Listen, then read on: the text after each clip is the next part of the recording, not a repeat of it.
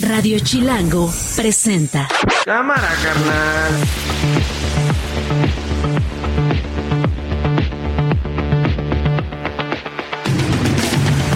Es jueves 7 de diciembre, una de la tarde en punto en casi todo el país. Soy Nacho Lozano y esto no es un noticiero. Así suena el mediodía. Este fue un proceso que como mexicana y como persona que ha cuidado su buen nombre, ha hecho todo lo posible porque no se difame y no se usen las cosas en contra de lo que no debe ser. Lo único con lo que cuento es con lo que he construido a lo largo y a lo ancho de mi vida. Lo más importante es que se liberó a Jalife. Pueden haber excesos, pero no debe delimitarse la, la libertad. Ya no hay manera de que se pueda haber una negociación para poderlo retirar. Está muerto. Dante Delgado lleva décadas haciéndole el juego al presidente López Obrador y hoy finalmente lo dejó claro, se quitó la máscara, se quitó el naranja para lucir el guinda. Dicen que soy el gobernador, el mejor gobernador de Nuevo León, porque no me robé ni un peso. Pues la gente quiere la fiesta de toros en México, la Ciudad de México es taurina, México es taurino y esperemos que la justicia haga justicia el día de hoy. Muros de la Plaza de Toros! ¡Que caigan los muros de la Plaza de Toros! ¡Que caigan los muros de la Plaza de Toros! Esto no es un noticiero. Bueno, comenzamos con Claudio Flores, que como cada jueves está con nosotros en la cabina de Esto no es un noticiero en Radio Chilango. ¿Cómo estás, Claudiño? Un enorme gusto estar aquí contigo, querido Nachazo. Subiste un gran video ahorita en nuestras redes sociales de Esto Eso. no es un noticiero de Radio Chilango con una mata que nos traemos ahí. Saludos a todos los que nos ven en YouTube. Avísenos que nos están viendo, escríbanos, participen de lo que les estamos presentando, critiquen, menten madres como nosotros, Exacto. siéntanse libres. Esto Este es Radio. Chilango. ¿Dónde más van a encontrar una radio así de abierta, una radio así de poderosa y una radio así de, De auténtica plural? y de plural. Y esa pluralidad se consigue gracias a ustedes, que nos dicen cómo hacemos la chamba, qué temas quieren eh, oír, ver, y nosotros actuamos en consecuencia. Exacto, y también un poco reflejar los relatos Gracias. y las narrativas. Muchas gracias a todo el público bárbaro, que está qué aquí. bárbaro. Muchas gracias a los primos A de Ale que vinieron acá. Este, Alex, ¿sabías que Alex, mira, como de cuántos años se ve Alex? Nuestro, Alex nuestro- como de 22, ¿no? 22, 23. ¿No quieres venir a saludar aquí a YouTube? Córrele, ven a saludar a. YouTube. Ándale, No tengas pena. muchacho. Que pase, que pase, que pase. Venga. Es que ustedes, ustedes no lo van a creer. Eh, lleva 34 años trabajando como operador. Y es como Benjamin Button. Pásale, mijo. Vente. Es que cada día está más joven. Alex. cada día está acá, más joven, favor, mi querido Alex. Hola, Esto- hola. Esta es tu presentación. Hola, hola, al fin. Ya, mamá, estoy en la radio. Mi querido Alex, gracias por tu trabajo. Este, Gracias, tienes, eres, eres el único que tiene como 17 años por 20 años, más o menos, ¿no? Llevas 10 20 años cumpliendo 17 años. Sí, tengo la edad perro, yo creo. Así es esto. Pero deja, voy rápido para allá porque si te va a saltar un ninja. Órale, va. No, no, no, no, no, no queremos que se suelten inserts donde no van a ver. Nayeli Meneses es editora de Ciudadanía en Chilango. Nayeli, ¿cómo estás? Qué gusto tenerte por acá. Eh, eh, reportábamos eh, varios medios de comunicación esta mañana una balacera en la colonia Doctores, en la alcaldía Cuauhtémoc de la Ciudad de México, Nayeli. Obviamente lamentable los hechos, lamentable la violencia. Entiendo que hubo un par de policías que resultaron eh, lesionados y uno falleció. Regularmente, Nayeli, no sé cómo lo tomaron en la redacción de Chilango, eh, pues reportamos esto, por supuesto nos da mucha pena, mandamos los, las condolencias ¿no? a los familiares de los elementos, pero en este caso eh, llegamos a una dimensión distinta cuando Omar García Harfush lamentó el fallecimiento de uno de los policías que participó en este eh, operativo que entiendo era una orden de cateo. Así es, Nacho, Claudio, muchas, eh, muchas, eh, bu- buenas tardes, perdón. Buenas tardes. Pues sí, eh, como dices, en la mañana nos encontramos con esta noticia que ocurrió durante la madrugada de este jueves, que se desató la balacera en calles de la colonia Doctores. Esto ocurrió muy cerquita de las oficinas de la Fiscalía General de Justicia de la Ciudad de México, que le conocemos como el búnker. Y como dices, en este tiroteo murió, primero se informó, un presunto delincuente. Sí. Y posteriormente eh, ya se confirma la noticia de que un policía también falleció. Eh, ¿Qué es lo que ocurrió? El secretario de Seguridad de la Ciudad de México, Pablo Vázquez, ya ofreció una conferencia para dar más detalles de lo ocurrido. Dijo que desde noviembre estaban investigando a un grupo criminal que se dedicaba a la extorsión, a extorsionar comerciantes y también al narcomenudeo en la zona. El 16 de noviembre detuvieron a tres personas eh, por esta, en esta investigación y después lograron dos órdenes de cateo. Una orden de cateo en la Gustavo Madero y la otra orden de cateo en la colonia Doctores, la alcaldía Cuauhtémoc, donde ocurrió la balacera. Mm. Entonces, durante la madrugada, los policías de la Secretaría de Seguridad van a este domicilio ubicado en Doctor Andrade a ejecutar la orden de cateo, pero cuando llegan al lugar los reciben a balazos. Los repelen, ¿qué tal? Y, es donde se da el enfrentamiento. Eh, el secretario confirmó la muerte de este presunto delincuente y la muerte de este oficial. Así es, el oficial que muere durante el enfrentamiento, tres de los policías resultaron heridos.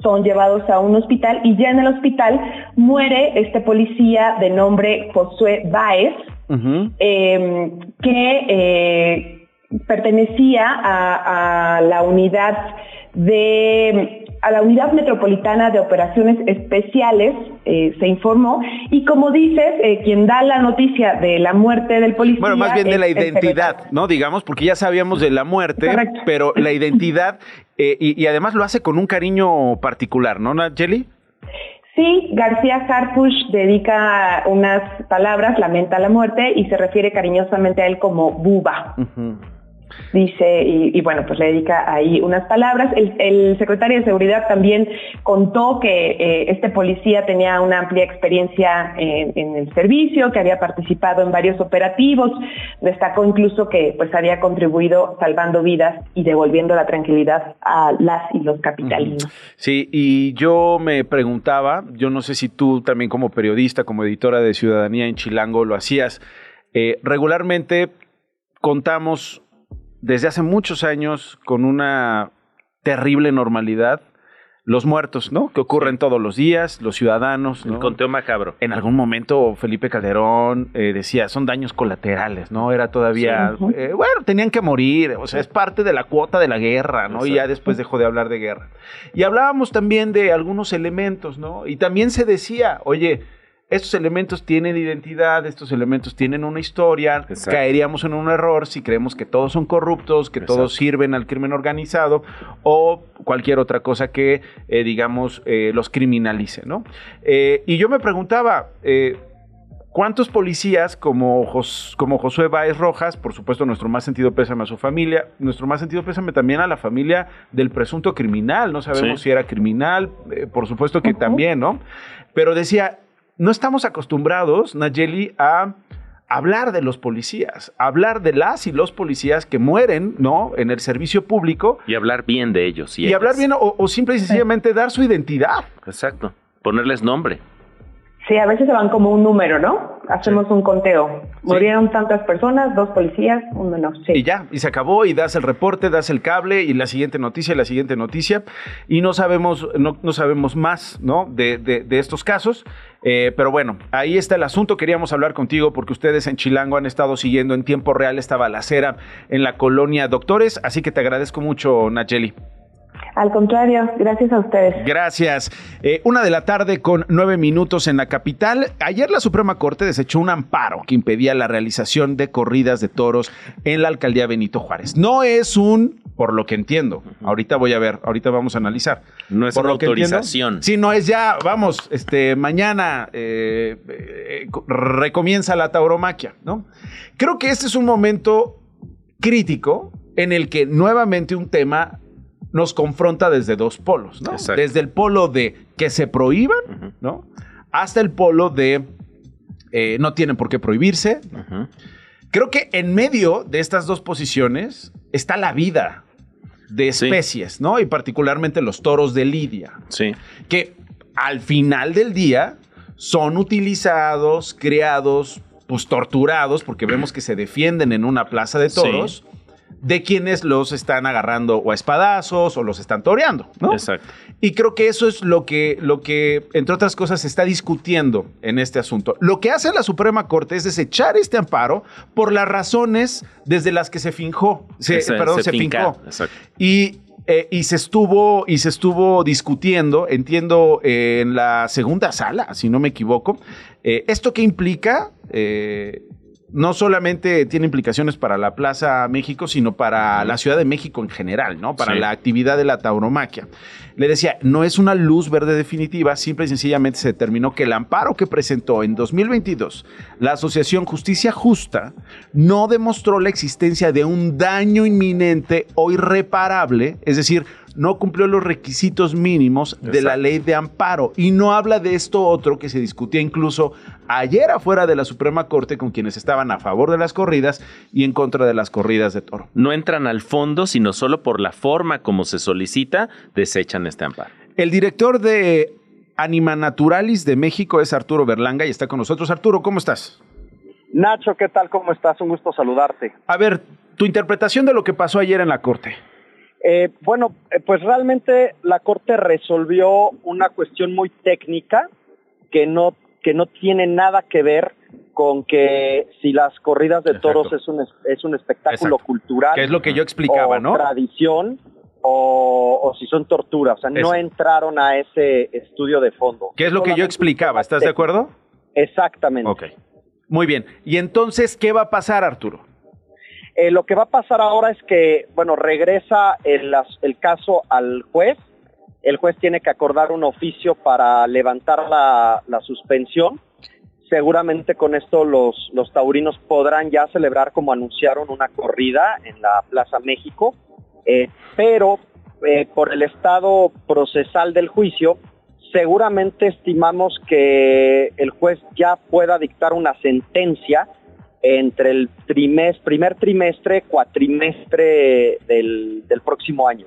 Ok, muy bien. Bueno, el debate es polarizante, ¿no? Las posiciones son a favor o en contra. Muy radicales. Muy es- radicales. Pero yo no sé si debamos pensar en la fiesta brava, sobre todo porque hay ejemplos internacionales de que las fiestas bravas no terminan, sino que lo que está en juego es la vida de eh, miembros o ejemplares de una especie. En este caso, los toros de Lidia. ¿Tú lo ves así, Arturo?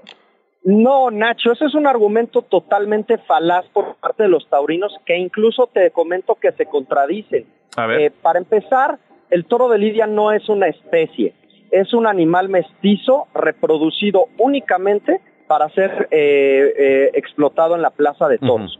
Pero además, con los, los propios taurinos, lo, ellos mismos lo señalan, que solamente matan en la plaza, en el espectáculo, un porcentaje prácticamente cerca del 5% de los toros de Lidia. Pero es que aunque sea uno o sean cinco, ¿cuál es la diferencia? Con uno es suficiente. que no se va, o sea, ellos aducen que se va a extinguir. Bueno, no se va a extinguir. Si se prohíben las corridas de toros, ese animal, pues lo seguirán utilizando como lo hacen, como sementales. Arturo, se me cortó la comunicación. Vamos a intentar eh, reconectar porque ese es el punto. Justamente este era el punto importante. Arturo, te dejé de escuchar cuando decías, los utilizan como sementales para...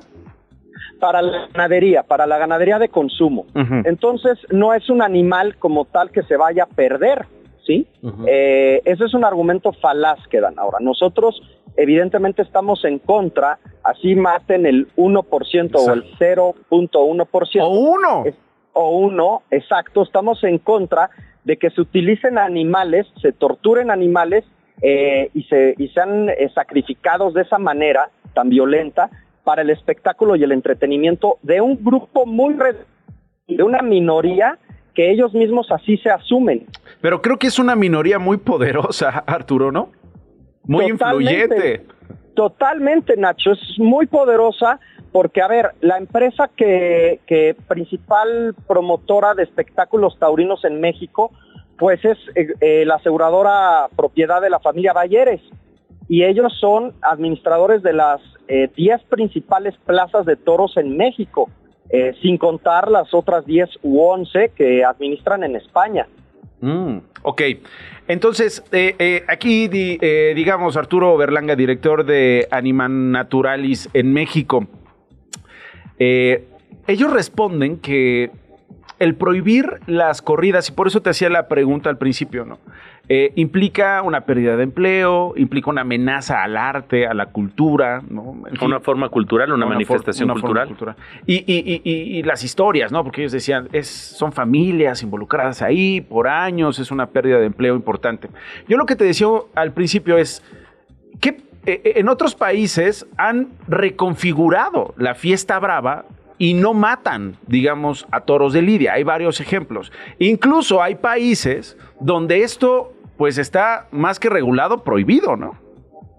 Eh, bueno, eh, para precisar un punto, también es falaz la, el número de empleos que ellos dicen. A ver, Nacho, si se afectaran los 30 mil empleos que los taurinos dicen, que hay una afectación económica real a la economía de estas personas, ayer hubieran estado 30 mil personas eh, manifestándose Protestando afuera de la corte. y también, eh, por vía transparencia, nosotros hicimos una investigación y no existe registro ni en el SAT ni en el Seguro Social de los empleos de los taurinos. Nunca han presentado pruebas respecto a la supuesta afectación económica. Es más, Nacho, eh, mira, les puedo hacer llegar un video, o sea, un video del propio secretario de Desarrollo Económico de la Ciudad de México, Fadlala Cabani, que en el Congreso él mismo señala que solamente son 272 empleos directos de la Plaza México y solo en, tempo- eh, en temporada, alta. Es que hubo una intención política, una intención de, de- de- de incluso este, eh, cambiar de una vez por todas eh, desde el gobierno de la Ciudad de México, con una posición también política y de, y de trabajo legislativo para que terminaran las corridas. Algo cambió, ¿no? Evidentemente eh, se logró eh, un dictamen, Nacho, pero Y ahí desgraciadamente... quedó en el Congreso, ¿no pasó? Quedó en el Congreso Sí. y hay que decirlo, el gobierno de la Ciudad de México, encabezado por Claudia Sheinbaum, lo obstaculizó. Eh, el grupo parlamentario de Morena nunca quiso eh, ni se presentó a votar y, y obstaculizó ese dictamen. ¿Y por qué lo hizo? Eh, pues nosotros eh, tenemos la, la- la sospecha, Nacho, que pues hay una relación política de Pedro Aces, el presidente de la, de la Asociación Ta- de Taurina de México, eh, que es del mismo partido de Claudia Sheinbaum Que es senador. Que es senador por Morena, y también otro senador por Morena, eh, Guadiana, Armando Guadiana, que es ganadero y promotor de corridas. Aspirante a la gobernatura en ese estado. Sí. Exactamente, que perdió. Entonces de ahí es que evidentemente pues está esa relación política, ¿no? Mm, ok. Eh, y la segunda parte de mi pregunta sobre las experiencias en otros países e incluso en México, ¿no? Porque entiendo que hay estados que lo tienen prohibido. Sí, en México están prohibidas en cinco estados. En, en Quintana Sinaloa, Roo está en, Sonora. en Guerrero, Sonora, Sinaloa y entiendo que también Chihuahua, ¿no? O no, Eh, este es Coahuila. Coahuila, en Coahuila. Es donde están prohibidas. Y están prohibidas, Nacho, en, en, en más de 187 países. ¿Y con qué argumento? ¿Cuáles son los argumentos por los cuales se prohibieron, se, eh, que utilizaron para prohibirlas? que es un acto de crueldad animal que no justifica nada, un acto de crueldad animal e incluso los consideran como un delito. Eh, ok, ¿Y qué, ¿y qué pasó en esos países para que se diera ese cambio? Pues lo que pasó, Nacho, es que es el proceso civilizatorio. Eso es lo que pasó. Eh, Ni más ni menos, ¿no? Sí, la neta, sí es. No, y, Nada y más de respeto a otras especies, Pasó yo un proceso civilizatorio en donde las sociedades y los países deciden erradicar y ven arcaico y obsoleto eh, divertirse de esa manera torturando y matando a un animal. Evolucionaron, Nacho. Sí, bueno, yo no, yo no diría evolucionar, ¿no? Porque incluso la palabra evolucionar, digo, por supuesto es lo que dices tú y yo lo respeto, pero eh, eh, eh, igual más bien, pues, se adaptaron, ¿no? Es decir, mm, se deconstruyeron, ¿no? Cambiaron su manera de pensar, eh, entendieron las circunstancias, saben Toma- más de otras especies. Tomaron conciencia de lo que tomaron implica el dolor en conciencia, otras ¿no? O especies. sea, Es decir, como se volvieron más respetuosos, ¿no? Simple y sencillamente. Claro, como, como, como bien lo apuntan, ¿no? Tomaron conciencia y, y pues no consideran ético ni moral eh, matar a un trato. animal de esa manera para, para torturarlo, ¿no? Eh, han entendido otros países que en, eh, eh, no se puede sacrificar animales en el amparo de una tradición, Nacho, porque pues, hay muchas otras tradiciones como aquí en México, pues es una tradición la venta forzada de, de matrimonios este, forzados de menores de edad, ¿no? Son tradiciones de, de, de algunas comunidades, pero no porque sean tradiciones, pues hay que, que Mantenerlas en la modernidad. y mantenerlas. ¿no? Usos, usos y costumbres le Claro. llaman, yo digo abusos por costumbre en algunos casos. ¿no? Exactamente, Nacho, porque en esa misma lógica, pues entonces eh, parte de la cultura y la cosmovisión de México, pues eran eh, los sacrificios de los aztecas, Bueno. ¿no? A los dioses. Ok, a ver, nada más una cosa te quiere apuntar aquí Claudio Flores. Querido Arturo, oye, nada más, eh, hace unos un par de semanas, la Ibero de la Ciudad de México suspendió una exposición eh, fotográfica en torno a, eh, digamos, justo el tema taurino. Eh, y por ahí en, en su sitio de Anima Naturalis celebran este, esta decisión de la Universidad Iberoamericana eh, diciendo que eh, la Ibero promueve el respeto a todas las formas de vida. Se generó una gran discusión, incluso pues una buena parte de la fuente taurina pues criticó esta decisión de la Ibero, ¿no? Justo por decir, hoy están acabando con un espectáculo, un espectáculo cultural, una tradición, y eh, está hoy en el debate eso, en, una, en, dos polos. ¿Qué dirías tú de lo que hizo la Ibero? Eh, lo celebro y te voy a contestar como abogado. Eh, felicitamos a la Ibero y felicitamos a la Universidad Autónoma Metropolitana que también les canceló un coloquio de simposios taurinos. y lo digo como abogado porque es inadmisible que una universidad promueva actos que violan la ley. Para nosotros son actos que violan eh, una normativa federal y la norma oficial mexicana 033, ¿no? Ok. Entonces, Ahora, eh, Arturo, ¿qué viene? ¿Qué es lo que va a pasar? ¿Qué tienen planteado en el camino ustedes, en las rutas jurídicas eh, y en el activismo? Bueno, definitivamente en Anima Naturalis eh, y Casa Internacional eh, estamos convencidos que el camino para, para terminar con las corridas de toros en México es el- la vía legal, no la vía judicial, eh, como ya lo hicimos ahora en Guadalajara, que nos confirmaron la suspensión definitiva. Y bueno, estamos llevando y seguiremos llevando una serie de acciones legales eh, en varios estados con ese objetivo de, de- de abolir esta, esta crueldad eh, innecesaria. ¿Pero qué viene en la corte? ¿Qué acciones eh, tienen planeadas ustedes? ¿Van a qué sigue? O sea, jurídicamente en el horizonte que tenemos.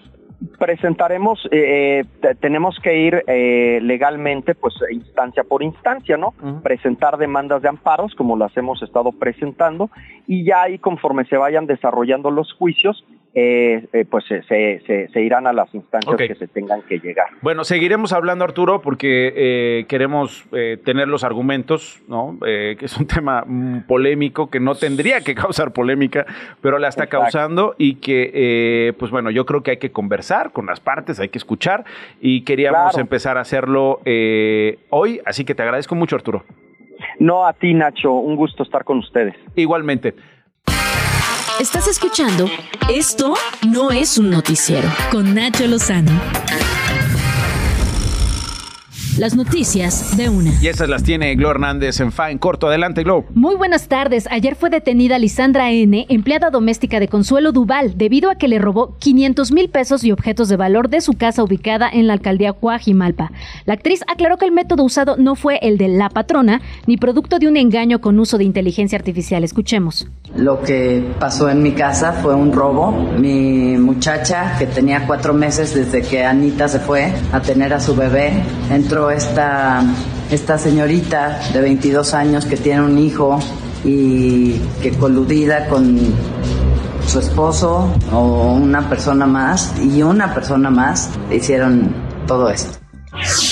Con 13 votos de Morena, sus aliados políticos y Movimiento Ciudadano, la Comisión de Justicia del Senado aprobó la elegibilidad de María Heréndida Cruz Villegas a la Suprema Corte de Justicia. Logró la mayor aceptación de senadores. El miércoles de la próxima semana van a votar la terna. Nacho, te tocan las donas mañana. Me, me tocan las donas más. No, pero quedamos ya al final. o sea, ya definidas, pero las traigo, las traigo. Bueno, no, bueno, las bueno. El presidente López Obrador adelantó que en febrero va a presentar su último paquete de reformas constitucionales en las que destaca la iniciativa de reforma al Poder Judicial para que jueces, magistrados y ministros sean designados por voto popular. Luis Enrique Orozco, ex gobernador interino de Nuevo León, pidió encontrar trabajo pronto y continuar con su vida profesional luego de que Samuel García regresara al cargo. Dijo que siempre ha dependido de su sueldo y hasta bromeó con su paso fugaz por la gubernatura. Dicen que soy el gobernador, el mejor gobernador de Nuevo León, porque no me robé ni un peso. Ja, ja, ja. Las personas nacidas en marzo serán potenciales funcionarias de casilla en la elección del 2 de junio del 2024. Esto de acuerdo con el sorteo realizado hoy en el Consejo General del INE. Esta es una primera depuración, pues hasta febrero se va a sortear la letra del apellido de los elegidos. Esto no es un noticiero. El Registro Nacional de Detenciones confirmó la captura del analista Alfredo Jalife tras una denuncia por probables delitos de violencia política y difamación que presentó en su contra eh, Tatiana Cloutier. Lo hizo en calidad de ciudadana, ¿no? Eh, creo que en los últimos días, eh, Tatiana, ¿cómo estás? Bienvenida a Esto no es un noticiero. Habían estado ahí como insinuando que por tu calidad de ex funcionaria, ex secretaria de Estado, por ser parte del el equipo de Claudia Sheinbaum, y has reiterado el asunto de este señor me ha difamado, este señor ha ejercido violencia política y lo hago como ciudadana. Así es, y te platico un poco, este, buenas tardes. Hola, buenas Primero tardes. que nada, este, lo, yo puse la denuncia o interpuse la denuncia en diciembre del año pasado, el día primero, y luego la ratifiqué el 16. En ese momento estaba desempleada, si así se pudiese decir en términos de que ya había abandonado la Secretaría De de, Economía. Economía. y seguía en lo que yo me dedico cotidianamente a otro tipo de, de- de tareas.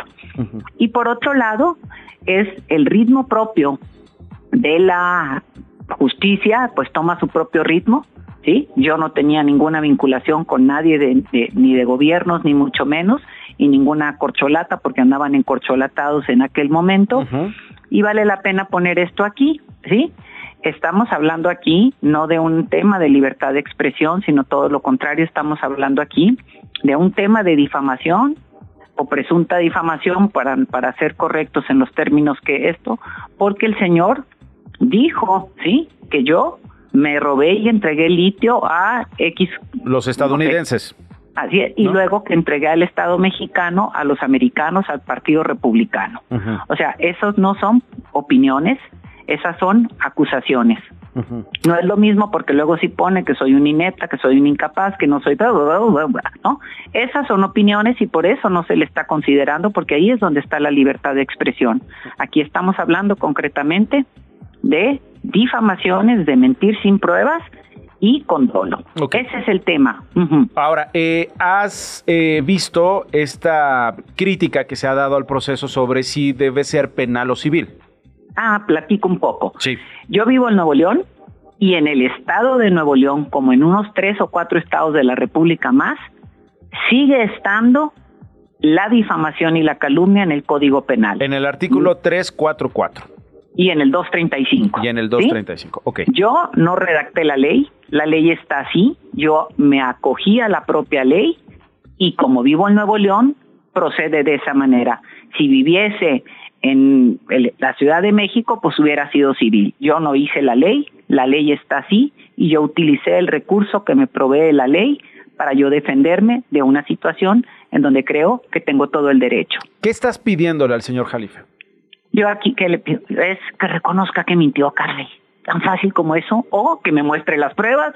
Que te muestre las pruebas y vas a ir, o sea, no te vas a detener en este juicio hasta las últimas consecuencias, Tatiana. Aquí, aquí es este el día de ayer y este eh, entiendo que eh, hubo una audiencia, pues para Así es. eso lo, o sea, porque esto es importante. El señor no pisó la cárcel, como dicen, o sea, no estuvo preso, vamos a ponerlo así. Sí, el señor lo trajeron para estar a una audiencia de imputación. Sí, lo agarraron a las, digamos, el martes a las 21.29. Miércoles. Miércoles, miércoles. No, el martes ya, ya no sé qué día es. no, el martes. no me hagas dudar. No me hagas dudar. Aquí lo tengo. martes pasado a las 29.29 horas en la alcaldía Álvaro Obregón de la Ciudad de México, enfrente de Plaza City Market en San Jerónimo, digamos, para quienes conocen la ciudad, y fue trasladado a Nuevo León y está siguiendo el proceso en libertad. Así es, así es, ¿no? Lo trajeron a una imputación, está en libertad, o sea, no lo liberaron. Esto es importante, no lo liberaron porque nunca estuvo preso, ¿sí?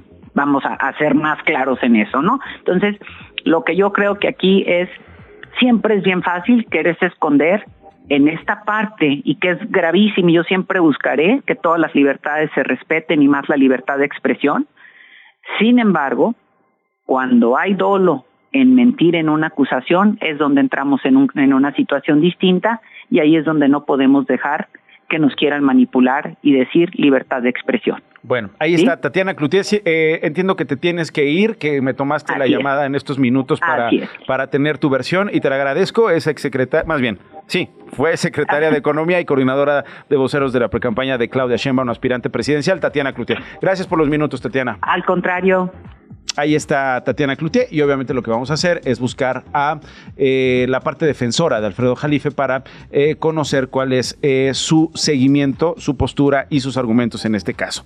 Muchas cosas, mi querido Arturo Ángel, periodista independiente en los Estados Unidos y por eso te llamamos. Uno, por lo que nos planteaste ayer esta investigación que dieron a conocer en Tojil sobre que el actual jefe de administración del Instituto Politécnico Nacional, de acuerdo a lo que ustedes encontraron, Javier Tapia, y el coordinador de imagen institucional del mismo instituto, Marco Ramírez, estarían vinculados con una red de empresas irregulares y fantasma que ha recibido y triangulado más de 3.300 millones de pesos, de acuerdo a esta investigación del erario público provenientes de contratos del sector salud y de instancias como las Fuerzas Armadas.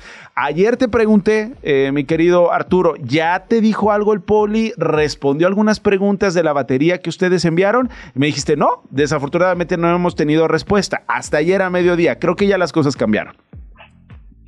Sí, Nacho, el, eh, digo, los cuestionarios que les mandamos todavía no, no nos dan respuestas, que eran, eran preguntas muy específicas, pero el Politécnico sí emitió un, comunicado eh, poquito antes de las 7 de la noche. Eh, pues eh, ah, no sé si uno luego ya espera muy poco, Nacho, pero por lo menos sacan un pronunciamiento no desmintiendo nada, que bueno, evidentemente tenemos los documentos que prueban todo, Bastante ambiguo y señalando claro que esto, sí. Van a, van a, van a investigar, ¿no? Que, no tolerarán ningún acto que no van a tolerar la corrupción y que quieren trabajar sobre el asunto. Ok. Bueno, de entrada no están metiendo las manos por estas dos personas, ¿no?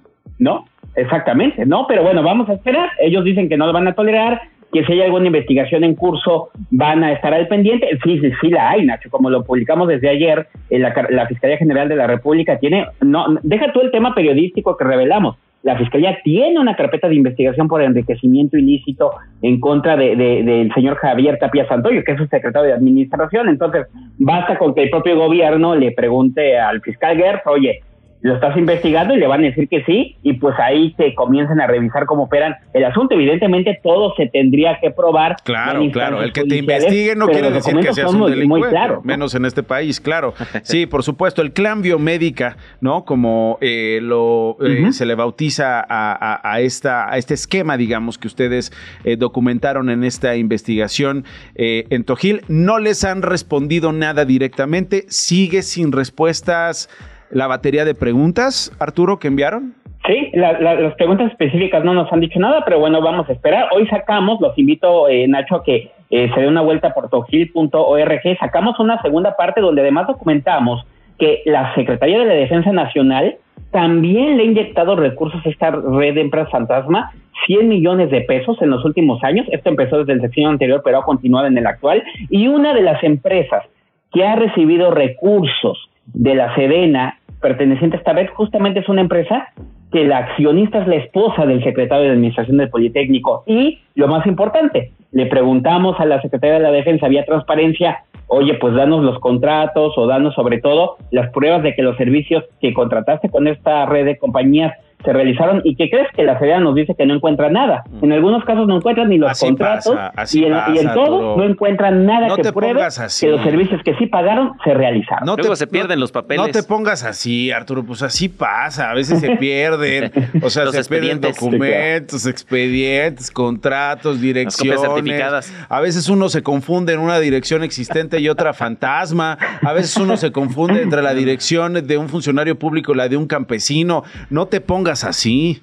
Sí, no, no, o sea, eh, eh, imagínate, ta- a, a lo mejor para ellos 100 millones de pesos les parece una cosa así de, ay, pues esos son Sencillito. contratitos, ¿no? Pero bueno, Una recordemos casos como el de el de Javier Duarte, Nacho, ¿no? Donde de contratito en contratito, de contratitos de un millón, se terminaron sumando 60 mil millones de pesos. en Abundancia, años, ¿no? Entonces, abundancia, papá, eh, abundancia. Exacto. Todo suma, Arturo, te saluda Claudio Flores. Oye, una cosa que me gusta de todas estas investigaciones que ustedes hacen es también eh, revelar este modus operandi donde además usualmente hay universidades públicas, Arturo. ¿Cómo, ¿Por qué utilizan el esquema con las universidades? ¿Por qué se facilita, eh, digamos, hacer estos esquemas de redes de empresas fantasmas e involucrar universidades e institutos como el Poli? Fíjate, yo creo que aquí, aquí, a ver, pasa, yo creo que pasa algo, eh, eh, es muy buena tu pregunta, creo que pasó algo circunstancial de inicio, que es que cuando eh, Javier Tapia, él comienza a favorecer a esta red de empresas de la que resultó que también es socio, estando todavía en el ISTE, en el Hospital 20 de Noviembre, que es un hospitalote el más grande del ISTE, ¿no? Empieza este sexenio y a Javier Tapia lo, lo ascienden, lo nombran tesorero de todo el ISTE, ¿no? Pero eh, eh, luego, eh, conforme surgieron otros escándalos de corrupción en el ISTE, cambia la administración luego del primer año de López Obrador del ISTE, ahí sale Javier Tapia y llega al Instituto Politécnico Nacional como el jefe de administración. Entonces, digamos que a lo mejor fue un tanto circunstancial, pero oh, sí es muy importante tu pregunta porque me parece que muchas veces no tenemos por lo menos desde, de- no sé los auditores, pero también desde la prensa, a veces no nos fijamos tanto cuando se trata de las instituciones co- educativas co- como, el pollo, como las universidades, ¿no? Porque no tienen tanto presupuesto, están más como fuera del radar, no, no es como que la Serena tal vez, o la Secretaría de Salud, o el IMSS, o el ISTE, y creo que eso facilita que muchas veces haya actos de corrupción que, eh, que, que, que- escalen por ahí. Para no- nosotros en Tojil realmente fue una sorpresa darnos cuenta de que funcionarios que habían estado en el ISTE, porque teníamos claro que este era un tema de contratos de salud y que los contratos habían salido del ISTE, y fue muy sorpresivo darnos cuenta que eh, Miguel Mesa, de hecho, que, que es coautor en esta investigación, él detecta cómo estos funcionarios ya se habían movido hacia el Politécnico. Entonces, eh, incluso no lo teníamos en el radar y, y creo que eh, se aprovechan de eso, ¿no? De que muchas veces estas instituciones no las tenemos tan a la luz o tan presentes que a ellas llegan recursos públicos del presupuesto y muchas veces de eso sacan ventaja. Bueno, te pregunto de otro tema que es noticia hoy. Rosario Robles, un tribunal federal, ha confirmado su absolución. Ella fue secretaria de Desarrollo Territorial y Urbano, fue también secretaria de, eh, de Desarrollo Social en el sexenio de Enrique Peña Nieto, involucrada en la estafa maestra. Estuvo tres años en la cárcel, Arturo. Finalmente dice hoy eh, Rosario Robles, eh, la venganza terminó. Eh, pues eh, sí, o sea, es un tema complicado, ¿no? Porque sabemos que hay una investigación periodística y de hecho antes de eso hay investigaciones de la Auditoría Superior de la Federación muy sólidas, o sea, sí hay dinero que, que fue desviado, ¿no? Sin embargo, pues desde el año número uno de este sexenio, Nacho, la Fiscalía General de la República primero apostó por ignorar a todos los demás personajes implicados, no solo en otras dependencias, sino dentro de la propia Sedesol y Sedato. Ahí tenemos el caso de Emilio Cebadúa, que era el poderosísimo oficial mayor de estas secretarías. La UIF le encontró a Cebadúa recursos inexplicables en sus cuentas, pero optaron por irse con Rosario Robles, ¿no? Muchos se dijo que era un tema de, pues, porque era la enemiga política, y la verdad es que desde el inicio creo que nació mal el tema, Nacho, se, se, le, se le imputaron omisiones, ¿no? Que, que nos parecía raro de, oye, ¿por qué si hay tantos desvíos las señalas por omisiones? Que no hay otra cosa, pero apostaron por esa vía, Nacho, y pues, y, y además por aplicarle una prisión preventiva muy cuestionable, ¿no? Porque pues el caso no ameritaba eso, porque ella fue personalmente a las audiencias, la tuvieron encarcelada tres años y lo único que vimos a lo largo de tres años es como aún con lo complejo y con lo lento que es eh, muchas veces estos procesos, se iba desmoronando poco a poco. Primero, la prisión preventiva que le impusieron, que a todas luces era violatoria de derechos humanos, y luego en sí, el caso que finalmente un juez, y ayer, justo lo, como lo menciona, no un tribunal federal, de manera unánime, tres magistrados ratifican una decisión que desde febrero ya había tomado un juez, que curiosamente la Fiscalía General de, la República, cuando el juez decide que lo que le imputaban a, Rosario Robles no era un delito, sino en todo caso eran faltas administrativas, porque si la vas a acusar de solo omisiones, pues esas omisiones son un, un, tema administrativo. La fiscalía en aquel momento dijo, no, juez corrupto, le vamos a hacer una carpeta de investigación, pero ayer tres magistrados unánimamente de un tribunal colegiado dijeron, no, el juez actuó bien. o sea, esto es, si existe, son faltas administrativas y se termina por caer de manera definitiva uno de los casos más importantes del sexenio por la notoriedad de Rosario Robles. Y por la historia, oye, y por, la historia. la fiscalía. Oye, y la historia también. Eh, acuérdate cuando era presidenta del PRD, acuérdate Carlos Ahumada, de René Bejarano y del presidente Andrés Manuel López Obrador. Hay una historia, ¿no? También ahí. no, no, totalmente, ¿no? Y el juez Padierna, que, que es el que la mete a la cárcel, que está emparentado con Dolores Padierna, o sea, muy, muy, nació el caso muy mal, Nacho, y bueno, pues ahora que... No, eh, lo que dices tú, a ver, lo que dices tú, aquí ya, eh, digamos, tenemos esta resolución por parte de este primer tribunal colegiado de apelaciones en la Ciudad de México. Se la apelaron, digamos. Se la apelaron. Literal. Este, quienes la querían eh, verla en la cárcel. ¿Y los millones qué, apa?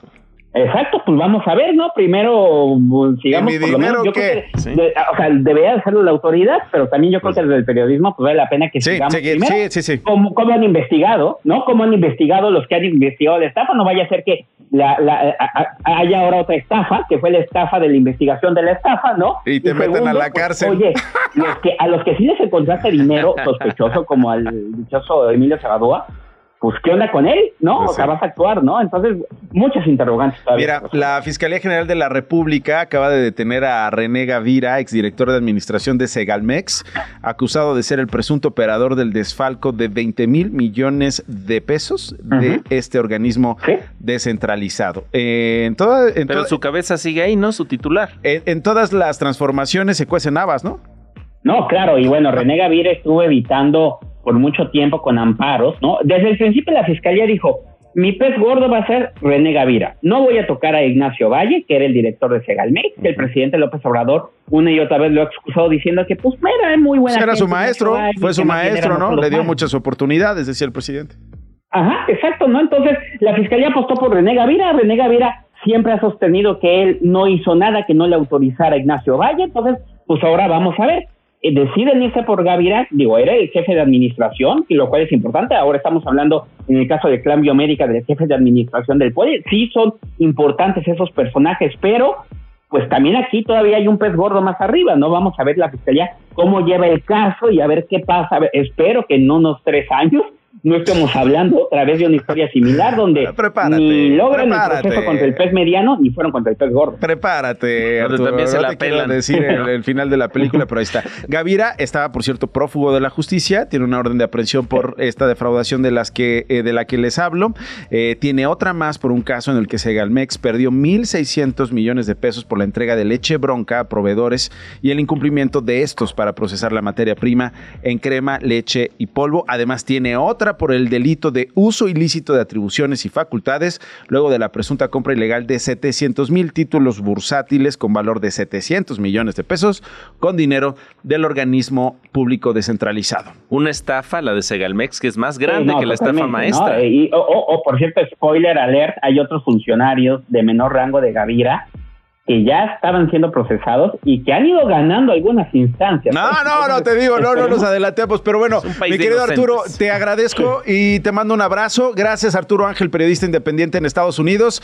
Te mando un abrazo, gracias. Ah, un abrazo y visiten la página de Toquila, ahí encuentran toda la información. Buenas tardes. Buenas tardes. Bueno, oigan, ayer les estuvimos contando de eh, qué onda con Movimiento Ciudadano en el Senado. Hubo un choque con el PRI, hubo un choque con el PAN. ¿Por qué? ¿Por qué? ¿Por qué? Ah, claro, ya me acordé, por lo de Nuevo León. Delgado, el líder, el coordinador nacional de Movimiento Ciudadano, básicamente fue claro al decir, ese bloque de contención está muerto, muerto y muerto. Ya no hay manera de que se pueda haber una negociación para poderlo reintegrar. Está muerto. Está muerto. Y lo decía varias veces, se lo preguntaban, eh, decía, ese bloque no sabe contenerse, ¿no? Sí. Eh, los, Los agravios agravios se pagan. sí tienen consecuencias, eso es lo que decían, los agravios tienen consecuencias. Eh, Alito Moreno le contestó en la mañana, Alejandro Moreno, el presidente del PRI, dijo esto. Dante Delgado lleva décadas haciendo el juego al presidente López Obrador y hoy finalmente lo dejó claro, se quitó la máscara, se quitó el naranja para lucir el guinda. Juan Zavala, el secretario general de Movimiento Ciudadano. Juan, ¿cómo estás? Nacho, muy bien, y tú qué gusto escucharte, buenas tardes. Qué buen look trae Dante Delgado donde lo veas, ¿eh? Perdón, déjame empezar por ahí. Déjame empezar de, con esos sombreritos, esa gabardina, esos lentes. Cuánta fosfo, elegancia. fosfo. Tiene buen estilacho. Tiene buen estilo. Oye, eh, ¿está muerto, muerto, muerto, muerto el bloque de contención? Sí, bueno, pues eso fue lo que lo que declaró eh, nuestro coordinador nacional ayer. Eh, y mira, Nacho, pues yo, yo creo que una cosa que uno tiene que asumir en, en- en- en la vida, en la política, es que cuando, cuando uno pues intenta grabar un proyecto, pues van a haber consecuencias, ¿no? Y el PRI y el PAN fueron, eh, hicieron todo lo que ellos pudieron para que no hubiera un acuerdo en Nuevo León. Ok, esto es, exacto, esto te iba a preguntar. Esto es una consecuencia de lo que pasó en Nuevo León, que Sí, es... bueno, íntimamente vinculado. Y ellos ya llevan mucho tiempo, Nacho, años, tú lo, tú lo has reportado aquí, eh, no diciendo que nosotros somos esquiroles, que somos esquiroles de Morena. Y eso lo ha hecho particularmente el PRI para poder ellos seguir pactando. Y, y, yo diría, pactan en lo oscurito, pero no pac- pactan eh, las votaciones en el Congreso. Ahí están las votaciones, Nacho, que más han agraviado a los mexicanos. Las peores decisiones de este gobierno son las que ha aprobado eh, el PRI junto con Morena.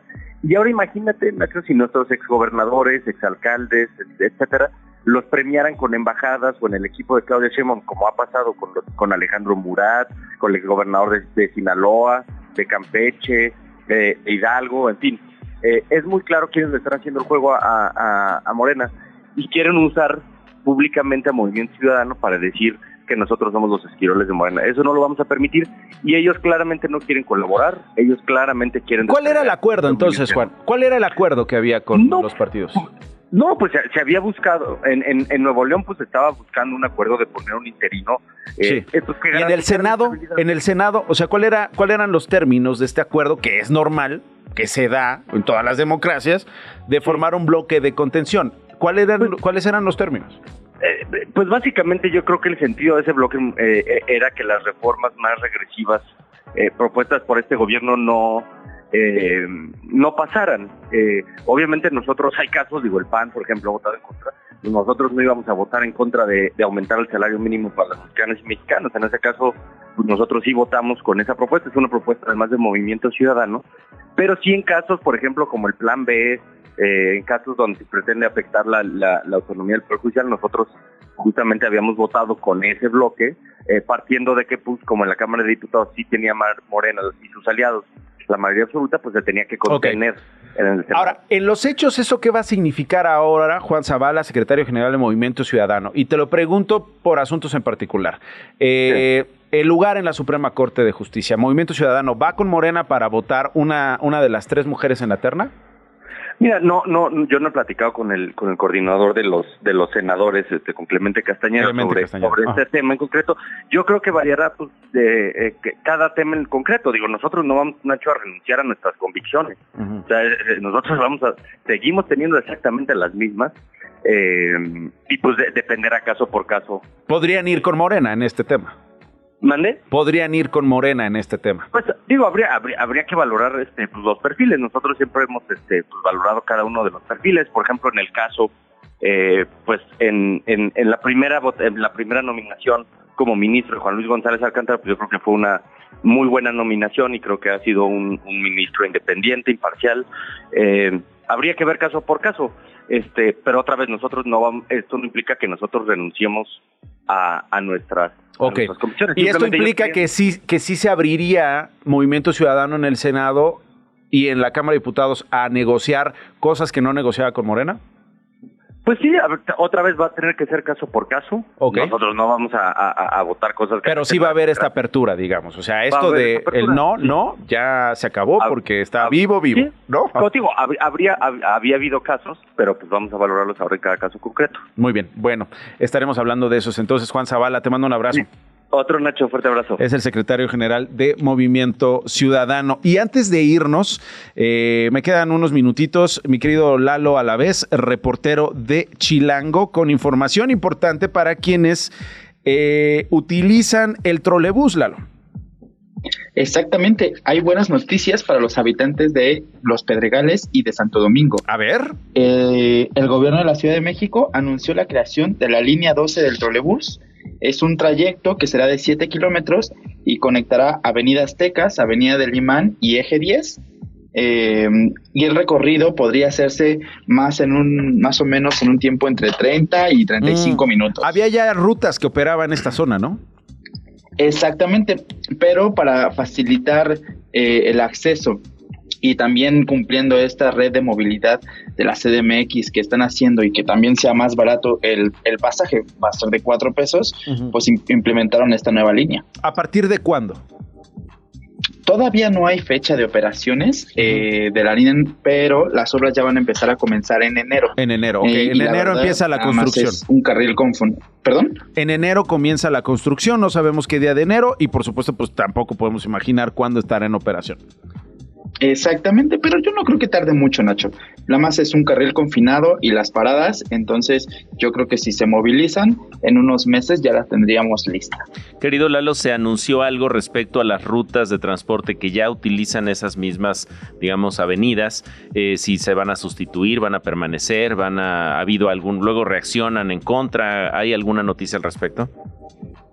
Todavía se sigue hablando con eh, los vecinos, pero no ha habido como un anuncio eh, específico sobre si van a quitar estos transportes o no. Ok, bueno, eh, que partica- eh, particularmente es la ruta 1 y la 13, ¿no? Exactamente. Ok, bueno, gracias mi querido Lalo. Hasta luego. Gracias, Lalo a la vez reportero de Chilango. Claudio Flores. Un gustazo estar aquí, querido Como Nacho. siempre, se fue volando. Ojalá y ustedes hayan disfrutado como nosotros el programa. No necesariamente los temas son disfrutables, pero bueno, la manera en la que El tono y manera de la le entrega. entramos al asunto. Gracias por habernos acompañado en YouTube, gracias por acompañarnos en redes sociales. Recuerden, subimos las entrevistas en nuestra cuenta de Instagram, en Facebook, en X. Las compartimos. Ojalá y ustedes consideren que si hay algo que valga la pena mandarle al primo. Compártanlo, compártanlo con sus cuates. Si quieren compartir la foto de Alex, que ya es Sí, el, el chamaco, el chamaco más maduro de este Radio noticiero. Chilango, que se está tomando fotos aquí. Oye, Alex, no, no utilices el set para esas cosas, para proyectos personales, te pido un respeto. Eh, pues compartan también la imagen de Alex. Se quedan en Radio Chilango. Adiós. Esto fue Esto no es un noticiero con Nacho Lozano, una producción de Radio Chilango. Escucha un nuevo episodio de lunes a viernes en tu plataforma de podcast favorita. Radio Chilango, la radio que... Viene, viene, ¿eh?